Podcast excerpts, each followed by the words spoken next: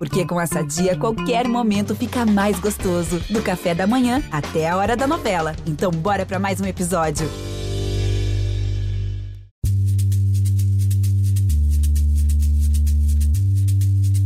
O jogo do bicho ele tá nessa zona cinzenta, né? Porque ele não chega a ser crime, mas é a contravenção, né? Tem até aquela entrevista famosa do Zeca Pagodinho, né? Ah, mas você é a favor da legalização do bicho? Ele, ué, é ilegal?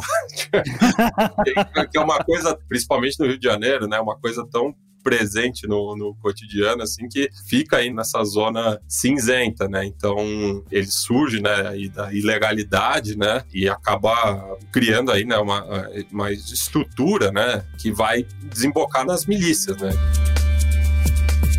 Eu sou Ivan Mizanzuki, esse é o Conversas Paralelas, e o meu entrevistado de hoje é historiador, pesquisador e um dos podcasters pioneiros no Brasil amante da cultura latino-americana, do futebol e da geopolítica, produz e apresenta diferentes programas na Podosfera. No podcast Som das Torcidas, ao lado de Leandro e a mim, explica a história de clubes de futebol a partir dos cantos de suas torcidas. Já no Fronteiras Invisíveis do Futebol, ele e Felipe Figueiredo discutem e esclarecem a linha tênue entre o esporte e a política. Mas é no podcast Xadrez Verbal que os dois amigos trazem e analisam todas as mais importantes notícias da política internacional e logo vai estar no Guinness como um dos maiores podcasts do mundo com, em questão de duração. Né? De prestígio nem digo nada. Matias Pinto, seja bem-vindo ao Conversas Paralelas. Salve, Ivan, um prazer estar falando com você, né? Eu que já te ouço de, de longa data, né? Desde lá do, do Anticast, né? E até fica aqui meu, meu pedido de desculpas público, né? Das vezes que você me convidou para participar, é nunca verdade. deu a agenda mas um prazer estar aqui com, nesse seu novo projeto que eu também estou ouvindo, estou achando muito massa aí os convidados que você tem trazido e justamente falar de coisas que a gente não está tão acostumado, né, a, a, falar, né, da perspectiva do convidado. Sim, e é legal porque eu também acompanho o trabalho de vocês há muito tempo, eu conheci o Felipe, né, em 2015, quando estava fazendo a primeira temporada do Projeto Humanos, entrevistei ele lá para falar um pouco de Yugoslávia e daí desde então comecei a seguir vocês. Gravamos inclusive juntos, né, vocês me entrevistaram em 2019, se eu não me engano. Isso, primeira temporada do repertório. Isso, e foi muito legal e finalmente gravar com vocês, porque aquela foi a primeira vez que gravamos juntos, né? E essa segunda fico muito feliz aí. O Felipe não tenho nem o que dizer, né? Odeio, não quero ver na minha frente, né? Esse, esse bandido palmeirense, né? que roubou a Copa do Brasil do Coritiba em 2012. Foi uma vingança, né? Porque no ano anterior vocês tinham bagunçado o Palmeiras. É, exato. Né? E, e, no ano anterior, em 2011, fomos roubados pelo Vasco né? na Copa do Brasil também. Né? Então isso nunca mais vai acontecer. Mas tá bom. No caso, o Curitiba ir para uma final de Copa do Brasil dois anos seguidos. Né? Vamos lá, então. Matias, eu, eu sei que você é um cara que gosta de muitas coisas muito específicas, né? E, e assim, eu fiquei muito surpreso saber que você tinha um interesse especial por organizações criminosas. Então, eu queria saber como é que começa assim, esse teu interesse. Eu, eu imagino que tem alguma coisa a ver com o teu interesse em, em América Latina, né? Que aparentemente as duas coisas andam muito juntas. Pois é, né? Eu até estava brisando um pouco, pensando na, na pauta de como surgiu esse interesse, né, tão, tão específico por um, uma pauta muitas vezes árida, assim, né, que não é tão prazeroso de falar, né, mas é importante a gente estar tá sempre pesquisando, mas eu acho que tem muito a ver com a cultura popular mesmo, né, e a cultura de massa, né. Eu sou meio doidinho das efemérides, completam-se em 2022 50 anos do lançamento do Poderoso Chefão, né, então acho que esse filme particularmente tem um peso muito grande grande né, para o entendimento das organizações criminosas, sobretudo a máfia, né, e até fazendo um pequeno disclaimer aqui, eu fico meio incomodado quando usam o termo máfia para enquadrar qualquer organização criminosa, né, porque existem diferenças entre elas que têm a ver com as diferentes culturas, justamente, né. Então a máfia é bastante particular ali do sul da Itália, sobretudo a Sicília, né, daí muita falam, por exemplo, ah, Yakuza é a máfia japonesa, mas como se a Yakuza surgiu antes, né? Então é uma coisa que pode ser complicada, né? Mas acabou, né? Convencionando chamar de máfia, né? Qualquer organização criminosa. Mas eu, eu, eu acho que justamente, né? A gente é, estando no Brasil, tendo essa perspectiva internacionalista, né, pensando nas organizações criminosas como é, também algo transnacional, né? Porque elas têm ramificações em diferentes países. Então você tem, por exemplo, a Rangheta, né? Que daí seria a máfia calabresa ali também no, no sul da Itália, né? É o, é o bico da bota com associação ao PCC, por exemplo, né? Então eu sempre me interessei pelo noticiário é, policial, pensando nessa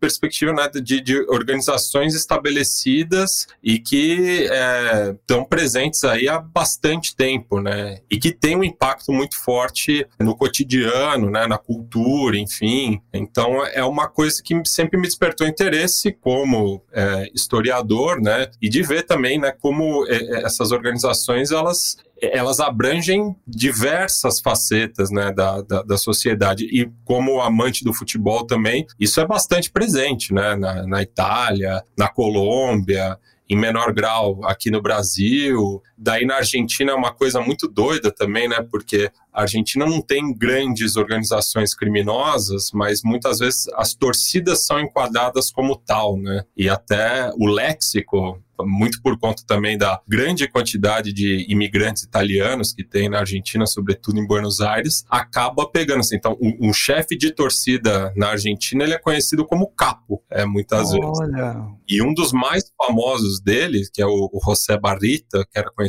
como El Abuelo, que era o, o chefe de La Doce durante décadas, ele era calabrese, né? Então tinha também esse, é, é, esse contexto. Bom, melhor do que ser nazista, né? Que foi muito para a Argentina também. Pois né? é, então... também tem essa complicação. É. Você vê que a gente fala de, de, de, argentino velho com algum problema, já pensa que é um nazista fugido, né? Mas enfim. E eu estava pensando aqui, você dizendo, né, sobre a questão da máfia, que é uma coisa italiana, né? E eu, pelo menos assim, ouvindo você falar, me dá a impressão que foi a popularidade do, do, de um filme como O Poderoso Chefão que fez com que o termo máfia virasse, sabe, falar bombril ao invés de, de esponja de, de palha de aço, sabe? É, você acha que rolou um pouco isso ou, ou não? É, o, o sistema é outro? Não, eu acho que tem essa relação, né? E, e assim, é, e até eu falei do, do, sul da Itália, mas na época ainda não era Itália, né? A máfia ela surge um pouco antes, né, da unificação italiana. A Sicília na época é, fazia parte da Espanha, né, do, do reino da, da Espanha. Tanto até que tem é, uma coisa que eu me interesso bastante também é, é música mafiosa, né? Então tem um, um, trecho de uma música que eles falam: "Ti cavalieri di Spagna su partiram dalla E a Titília passaram. Seis cavaleiros da Espanha partiram, passaram por Abruzzi e Sicília, né? Duas regiões ali do, do sul da Itália, e depois pararam na Calábria, né? Daí mais à frente fala Rangheta, Camurra e Máfia, e Società Organizzata,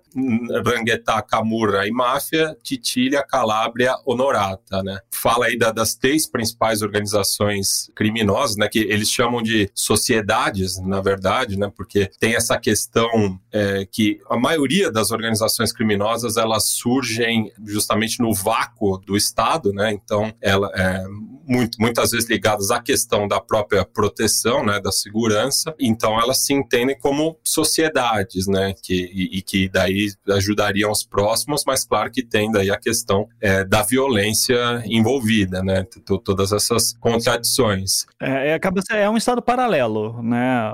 Assim, acho que o caso do PCC no Brasil é muito claro quando ele surge, porque isso já é uma explicação meio comum quando vai se falar da história do PCC, mas é que o abandono estatal no presídio, nos presídios fez com que os presos se unissem para por né, melhores condições, né? Porque melhores condições, exato. Justamente, eles têm uma pauta muito clara no começo que não é atendida, então eles vão se organizando justamente é, por, por melhorias e acabam empiricamente, né, acabam percebendo que eles têm mais poder do que o próprio Estado, né? E daí, nesse ponto, né? Porque se você vai pegar a história do PCC, é, é, totalmente diferente da história da máfia italiana, né? E é mesmo assim a gente coloca todo mundo numa mesma categoria de organização criminosa. Então, acho que eu já queria, é, seria legal a gente dar um passo para trás, assim, e tentar fazer essa definição sobre o que, que seria uma organização criminosa, né? E, e qual que é a diferença para ela para uma gangue comum, por exemplo? É, se a gente pode considerar facções criminosas e organização criminosa como a mesma coisa. E eu complemento a isso isso, essa pergunta de, de uma definição, também para a gente. Pra, não sei se você tem a resposta para isso, mas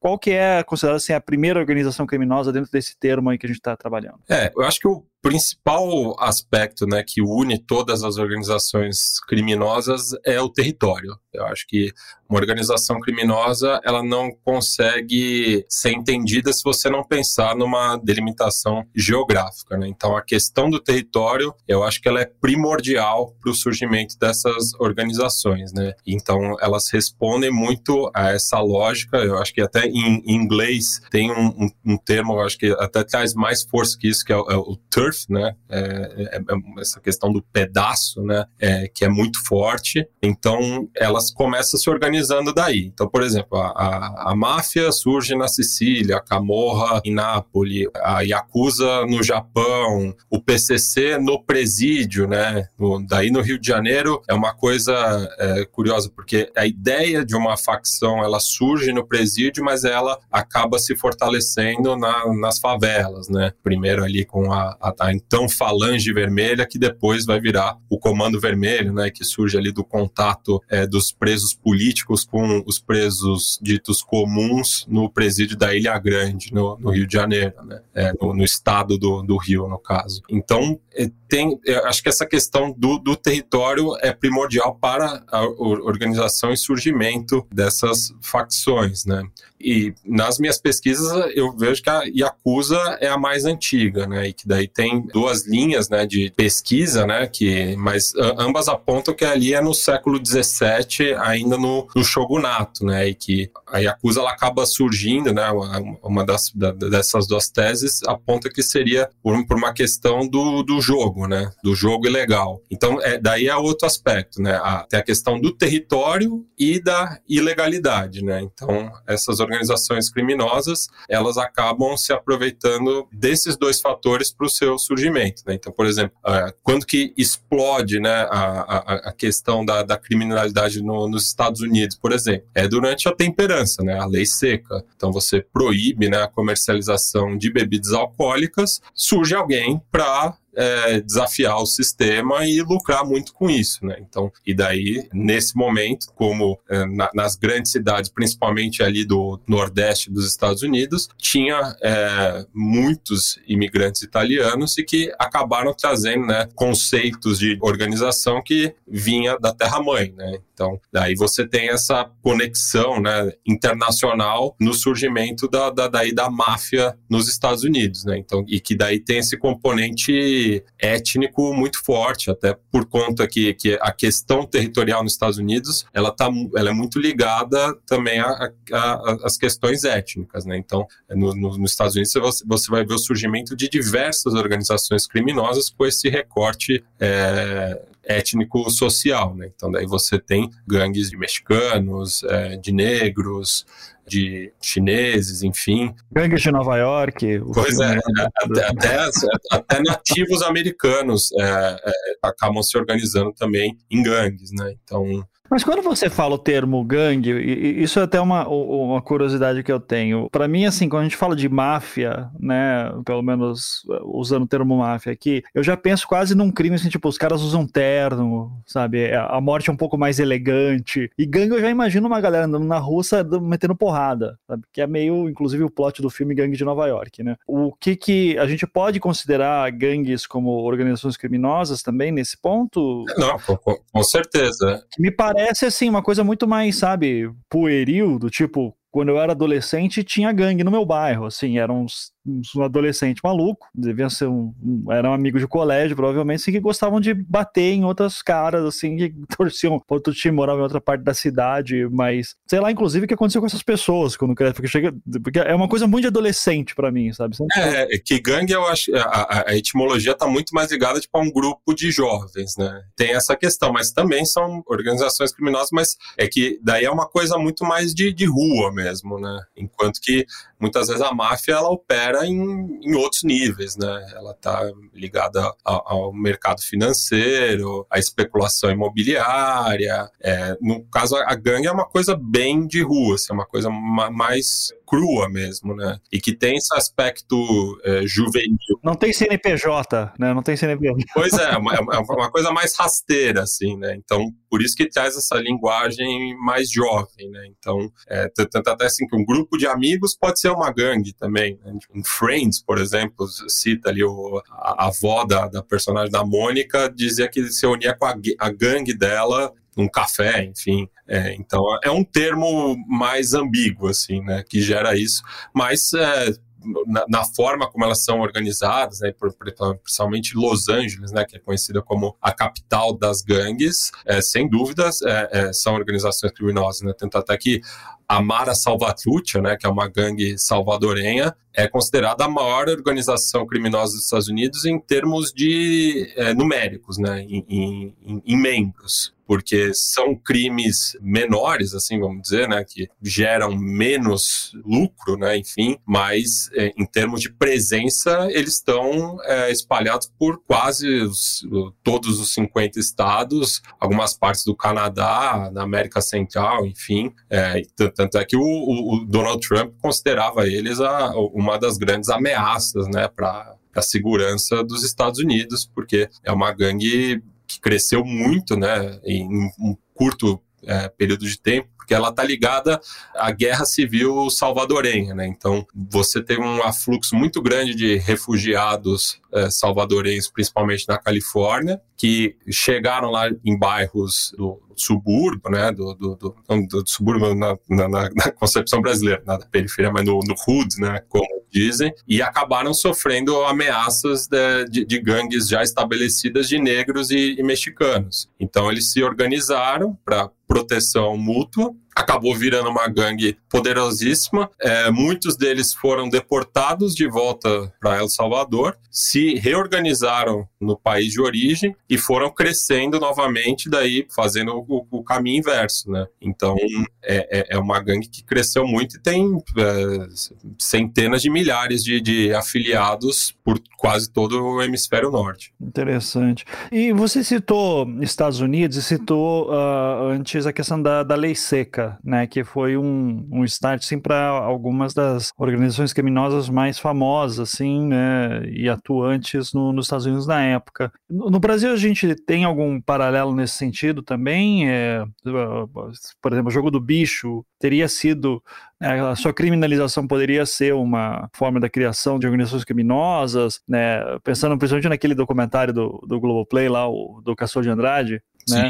E que é... tem um livro também, os, os Porões da Contravenção. Isso, assim, a gente pode fazer um paralelo nesse ponto? É, eu acho que o, o mais próximo que a gente teve com aquelas máfias, né, do, ali da, da, primeira metade do século passado nos Estados Unidos com o Brasil é, é, é, o bicho, né? E que tem essa questão, né, que daí se, se divide a cidade do, do Rio de Janeiro, assim como se dividiu Nova York entre as famílias do, dos bicheiros, né? E daí, é, no caso é, do Rio de Janeiro tem esse componente lúdico do carnaval, né, que muitos dos bicheiros eram ligados às escolas de samba, então acabava se confundindo, né, e no caso ainda do Castor de Andrade também a relação com o futebol, né, particularmente o, o Bangu, vice-campeão brasileiro de 85, né, Ivan? Sim, sim, mas é, e assim, é que fique claro, tá? É, o Curitiba vem mereceu, tá? O Curitiba era da chave, da chave de ouro, né? Era chave de ouro que chamava? Não me lembro. Era da taça de ouro. Taça de ouro. Então, é, o, o Bangu era pra ter da, da segunda divisão, tá certo? Não, não, não existe isso, tá? Só pra. Não, não, era série B ali, porra. Vão a merda. Aquele documentário lá teve um cara lá que ficou, não, pô, o Bangu foi roubado. Foi roubar porra nenhuma, tá? É, Curitiba, aliás, é, é, é, o único campeão brasileiro com saldo negativo. Eu acho isso sensacional. Por favor, né? Sim, mas, mas, mas venceu os melhores na época, tá? No mata-mata foi, foi, Ninguém. Ganhamos todo mundo. Então, respeita a nossa história. mas então, então eu acho que é, é, concordo com, com, essa visão, assim, de que o mais parecido que a gente teve, porque o jogo do bicho ele tá nessa é, zona cinzenta, né? Por porque ele não chega a ser crime, mas é a contravenção, né? Tem até aquele, aquela entrevista famosa do Zeca Pagodinho, né? Ah, mas você é a favor da legalização do bicho? Ele, ué, é, é ilegal?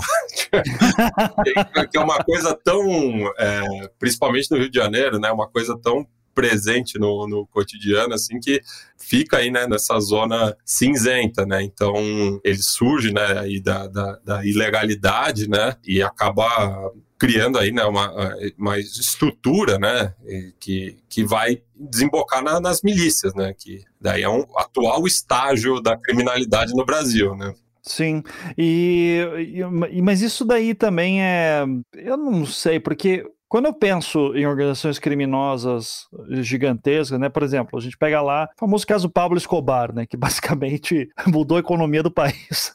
Quando a gente pensa no, no Brasil nesse ponto, é, a gente fala muito sobre né, crimes de corrupção, né, tudo que aconteceu lá com Odebrecht, OAS, qualquer coisa assim, tudo que foi da Lava Jato que puxou, mas é, me parece que a gente fala muito de organização criminosa como assim, ó, políticos são corruptos que se juntam, mas a gente não tá falando do tipo, porra, tá lá o PCC no meio do, do Planalto, sabe? Tá o Comando Vermelho tá comandando alguns caras. A gente fala isso muito no Rio de Janeiro, né, em, com algumas com questão de milícias, mas é eu não vejo em nível nacional, e eu sei que o PCC, por exemplo, tem hoje uma abrangência nacional, mas eu não vejo ela ter esse poder que eu ouço de Yakuza, máfia italiana, Pablo Escobar. No máximo, assim, Castor de Andrade lá, que, que injetou dinheiro do jogo do bicho em escola de samba e no Bangu, e foi um fenômeno da época para fazer aquilo. Mas não me parece essa figura, sabe, do tipo, o mafiosão, o criminoso de, de grande calibre brasileiro brasileiro que está aí na mídia o tempo inteiro fazendo festa para grandes empresários e políticos e construindo prédios e arranha-céus, assim, né? A gente não tem um Pablo Escobar, assim, com esse tipo de projeção de aceitação na política ou no público. Ou temos e eu tô sendo ingênuo? Não, eu acho que aqui no Brasil, acho que não teve nenhum criminoso com a projeção de um, de um Pablo Escobar, de um Al Capone, assim, e de virar uma, uma referência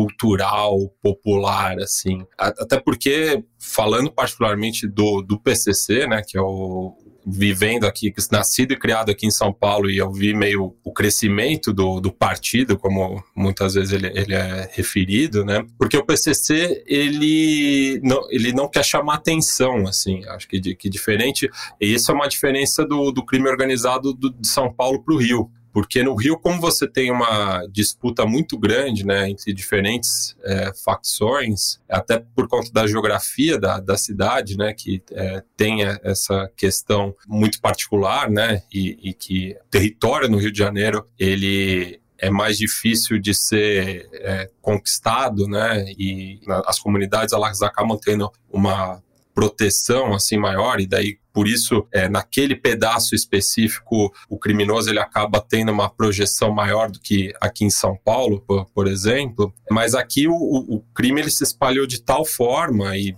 praticamente sem concorrência, mas mesmo assim ele não quer chamar atenção, né? Ele está operando na política institucional. Você tem aí, né, diversos casos de conexão de criminosos ligados ao PCC em prefeituras da Grande São Paulo, com a questão de, de deputados também que são apoiados ah, pelo crime, né?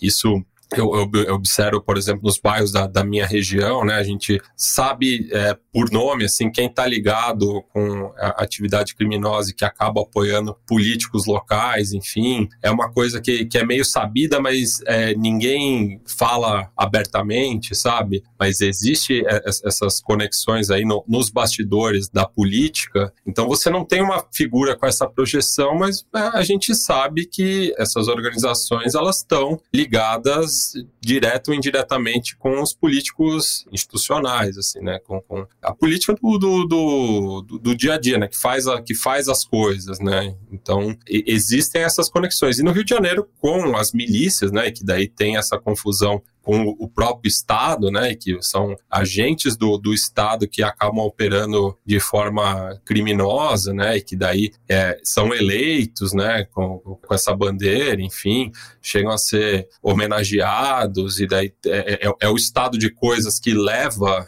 à eleição do Bolsonaro, né, então, assim, é, não dá para falar, né, que o Bolsonaro é o líder da milícia, mas no estado de coisas que a gente vive, a eleição dele é explicada pela ascensão das milícias. É, até pela presença, né, de, enfim, milicianos mesmo, próximos dele, que, digamos, como você disse, não dá para dizer que ele é o chefe das milícias, mas que com certeza ele teve milicianos apoiando e fazendo campanha para ele nas áreas de influência, isso não precisa ser muito esperto para é, saber. E, né? e, ele falava abertamente também, né? Ele, ele fazia defesa da milícia, ele e a família toda. Então, não é nenhum absurdo, assim, né? É um processo, né? Que, que vem ali desde meados da primeira década do século, né?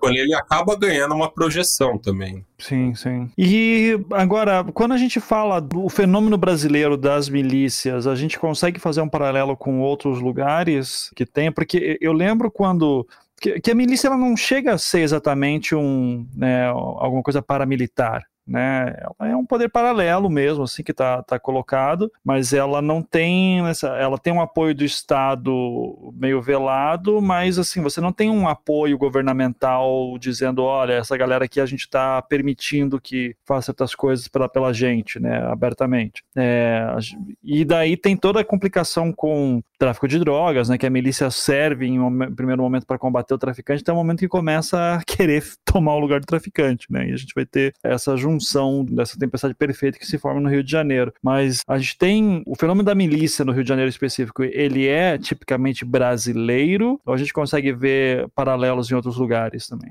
É, eu, eu acho que a milícia, como ela foi estruturada no Brasil, é algo muito próprio. Só que existem os paralelos e eu acho que o, o, o que o México está vivendo é uma situação que a gente está muito próxima. Eu acho que é, quando a gente fala de violência urbana, né? No Brasil, a gente sempre tem que olhar para o México para ver o que está acontecendo lá, porque é muito próximo do que a gente pode viver, né? Então, é, no México cunhou-se né, o termo narco-estado, né? Porque órgãos do Estado, é, agentes do, do, do, Estado acabaram se envolvendo com atividades criminosas, tanto é que um dos, do, dos cartéis mais famosos do México são Los Zetas, que é formado por ex-militares. Né? Então, é uma coisa pouco parecida né, com, com, a, com a lógica miliciana que a gente tem aqui no Brasil. Né? Então, lá, desde os anos 80, você tem um, cada vez mais né, a, a agentes do Estado ficando, muitas vezes, em, entre os dois, né, entre a, a, função dele, porque a maioria deles são agentes de segurança pública, né, é, mas também ligados ao crime, quando não faz a transição completa, né, que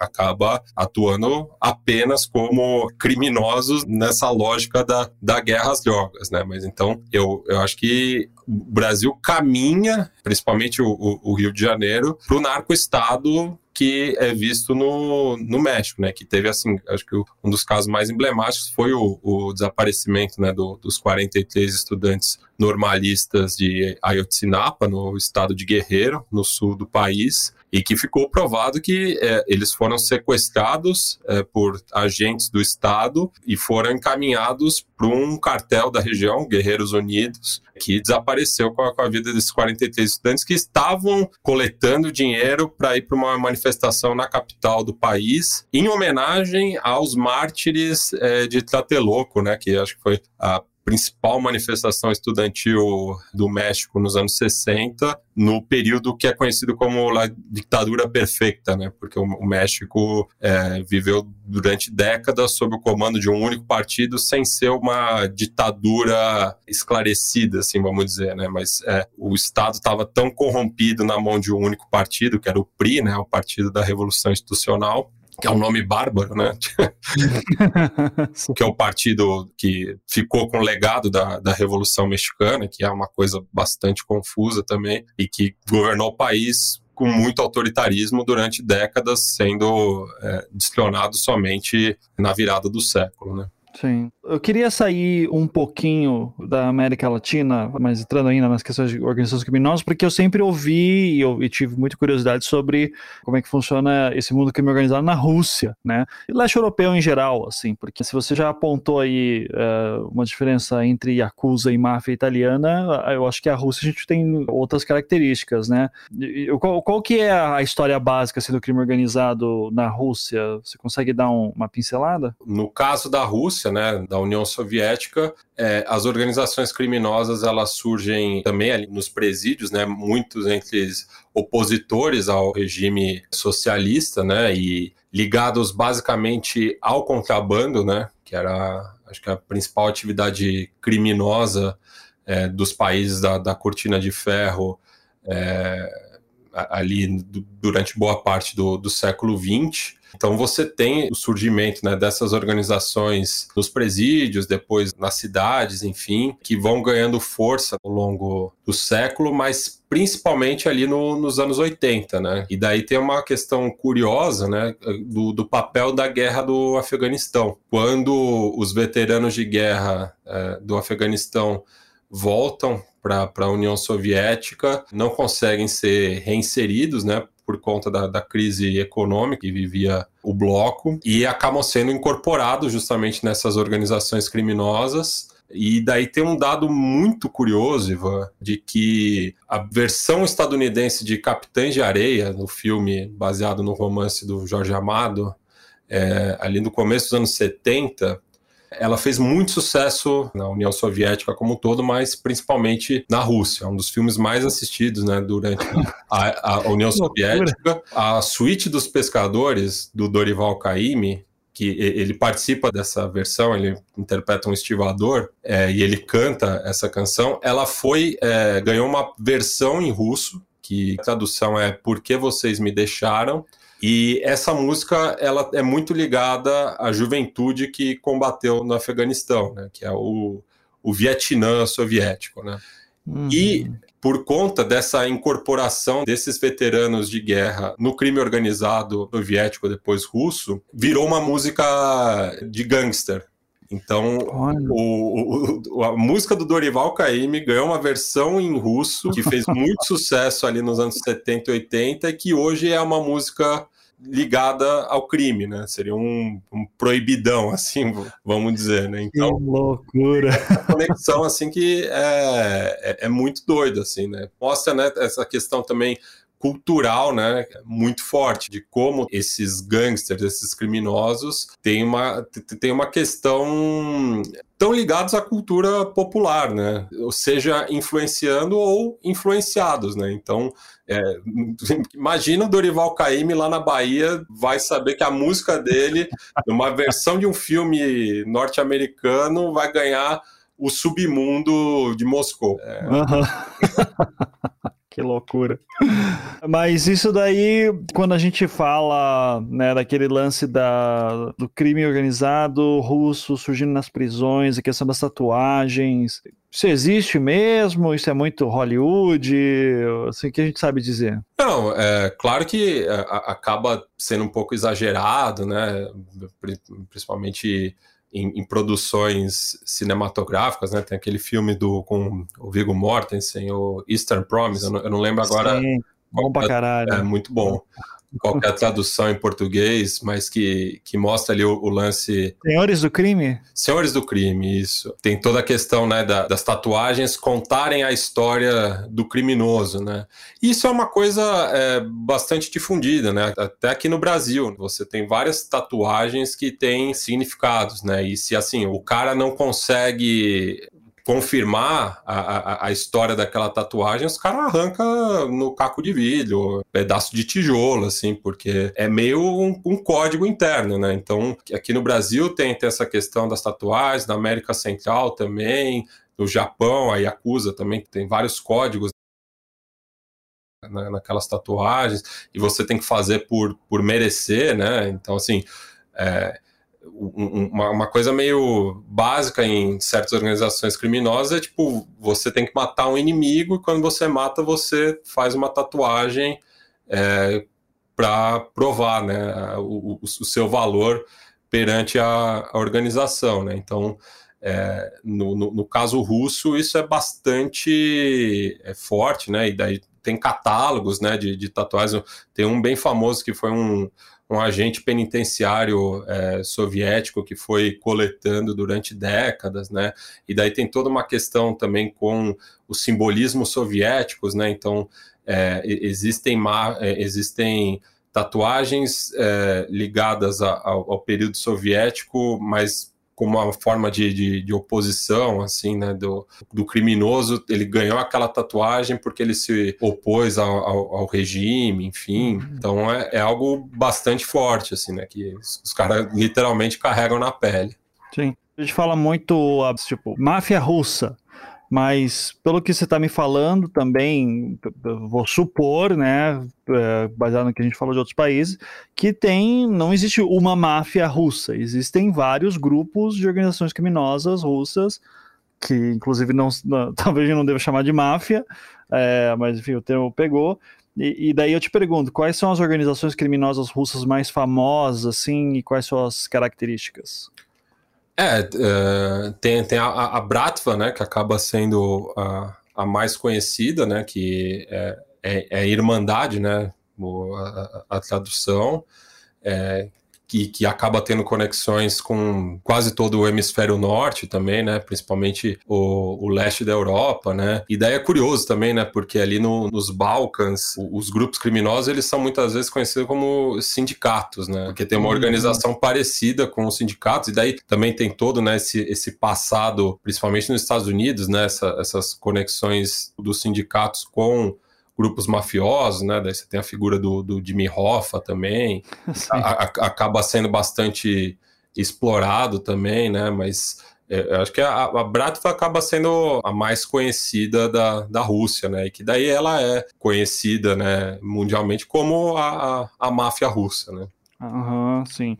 E, ou seja, os outros são peixe pequeno perto dela, assim, a ponto a gente não tem nem muito conhecimento. É, que daí acho que rola muito uma, uma barreira linguística, né? Uhum. É, também porque muitos de, desses termos uh, acabam tendo essa tradução mais uh, genérica para a gente entender e que a, a, própria construção, né, da, da imagem do, do criminoso russo, ela é muito estereotipada, né? Uhum. E daí também tem, né, essa questão do, da, da própria dissolução da União Soviética, né, que completou agora 30 anos, e que é um período muito confuso da, da, da, história, né? Então aqui chega tudo meio deturpado também. Mas você tem a formação desses oligopólios na, na, na Rússia, né? Moscou, é a cidade que tem mais bilionários do mundo. A construção dessas fortunas não foi de maneira totalmente lícita, né? Muitos desse, desses magnatas que surgem são ali escorados por organizações criminosas. É, uhum. E daí, eu citei o caso dos Balcãs, tem um período até mais complicado do que da União Soviética.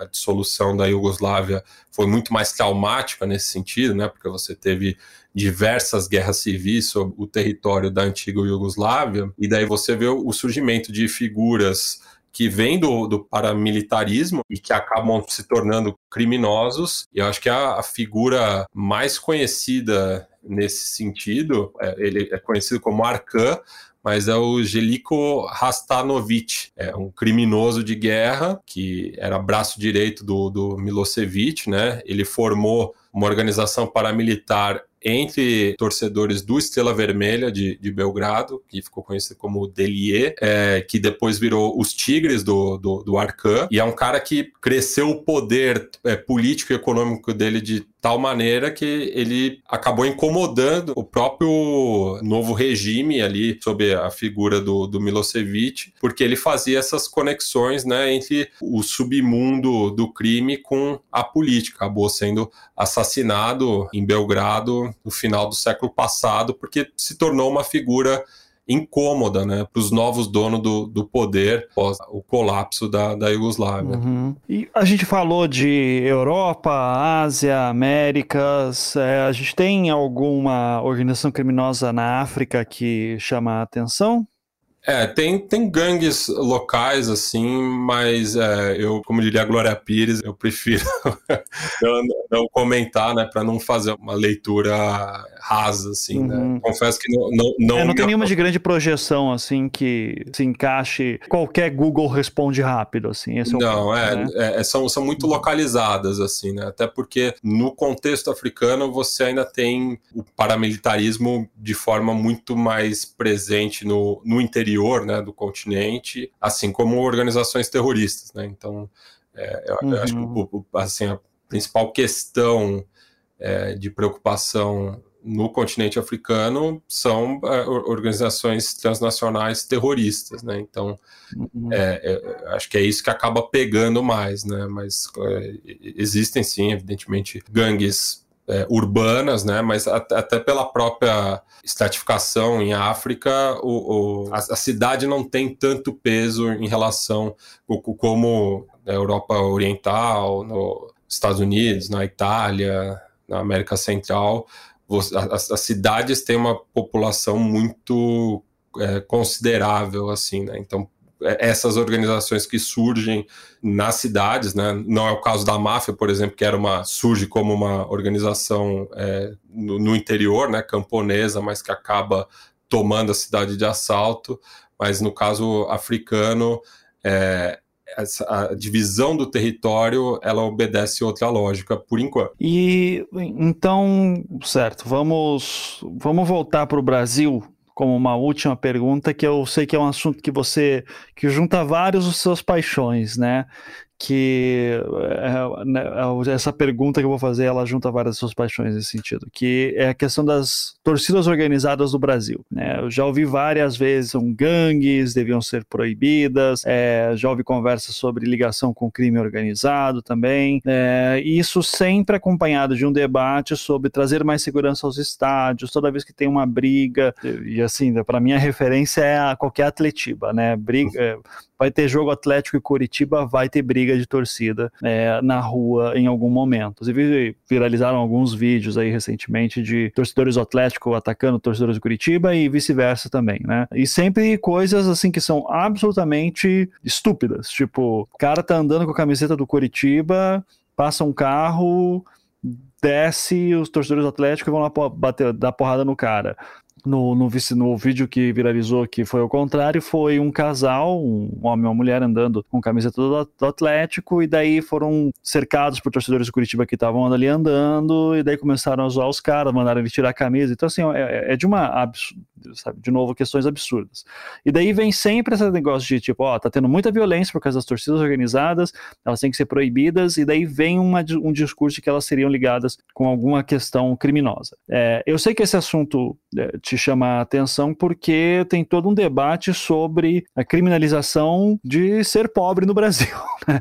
Que, crime, e que as torcidas organizadas, às vezes, é muito camadas populares é, que se organizam em torno de um time e que muitas vezes vão ter é, coisas muito diferentes disso que aparece na mídia. Mas é, eu queria saber a tua leitura tua, sobre a tua experiência nesse sentido, se existe uma relação entre torcidas organizadas e organizações criminosas?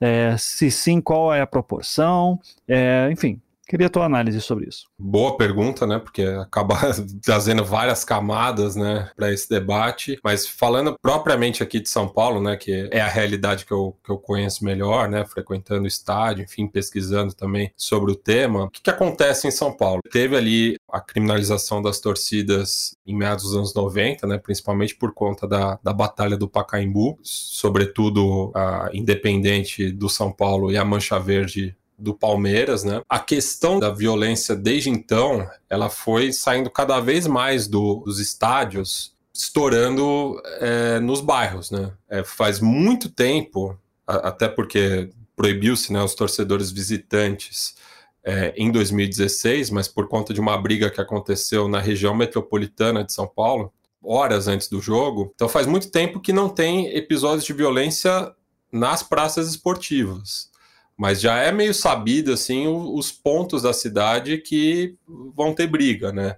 Inclusive, mesmo agora com a adoção da torcida única nos clássicos paulistas, as brigas seguem acontecendo, né? E, tipo, é, teve uma vez um, um, São Paulo e Santos, foi jogado na, na Vila Belmiro, na, na Baixada, e a, teve uma briga que rolou em Campinas, sabe? Tipo, uhum. Mostra que é uma coisa é, que tá fora de controle, assim, né? É, tanto da, da, da, liderança das torcidas quanto do, do próprio Estado, né? E que, assim, é, a, a, proporção também de torcedores visitantes ela foi diminuindo cada vez mais, né? Antes era meio a meio, daí ficou é, 60-40, 70-30, 75-20, até ficar 5%, né? Era 95-5%.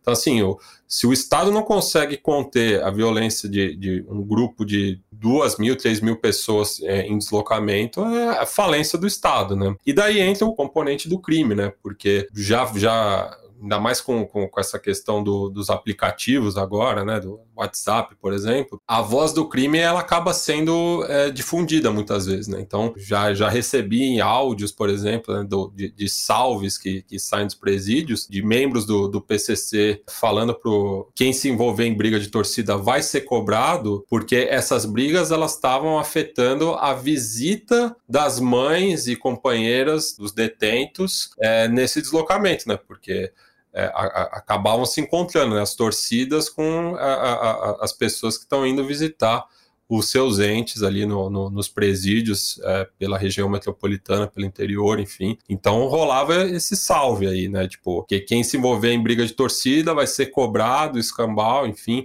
É uma coisa que aconteceu também na, no futebol de Varza, né? Diminuiu muito a incidência de brigas no futebol amador por conta desses salves, porque não é interessante, né, pro, pro PCC que é, nas comunidades você tenha brigas relacionadas ao futebol, porque acaba chamando a atenção das autoridades, né? Então, essa é uma pacificação por ameaça, né? Então, assim, o cara tem que ter muita razão para arrumar uma treta hoje é, no, no, contexto ali do, do futebol amador, chamado de, de varziano aqui em São Paulo, né? Em Curitiba é suburbana, por exemplo. Uhum. E eu acho que o caso mais emblemático nesse sentido foi na própria Mancha Verde, né? Que um dos seus fundadores, né? O Moacir Bianchi, acabou sendo assassinado porque numa reunião da torcida ele estava se opondo ao, aos interesses do PCC, né? E isso ficou provado na investigação, então ele acabou sendo assassinado. Evidente, assim, né, pelo, pelo alcance que tem as torcidas, de que não vai ter é,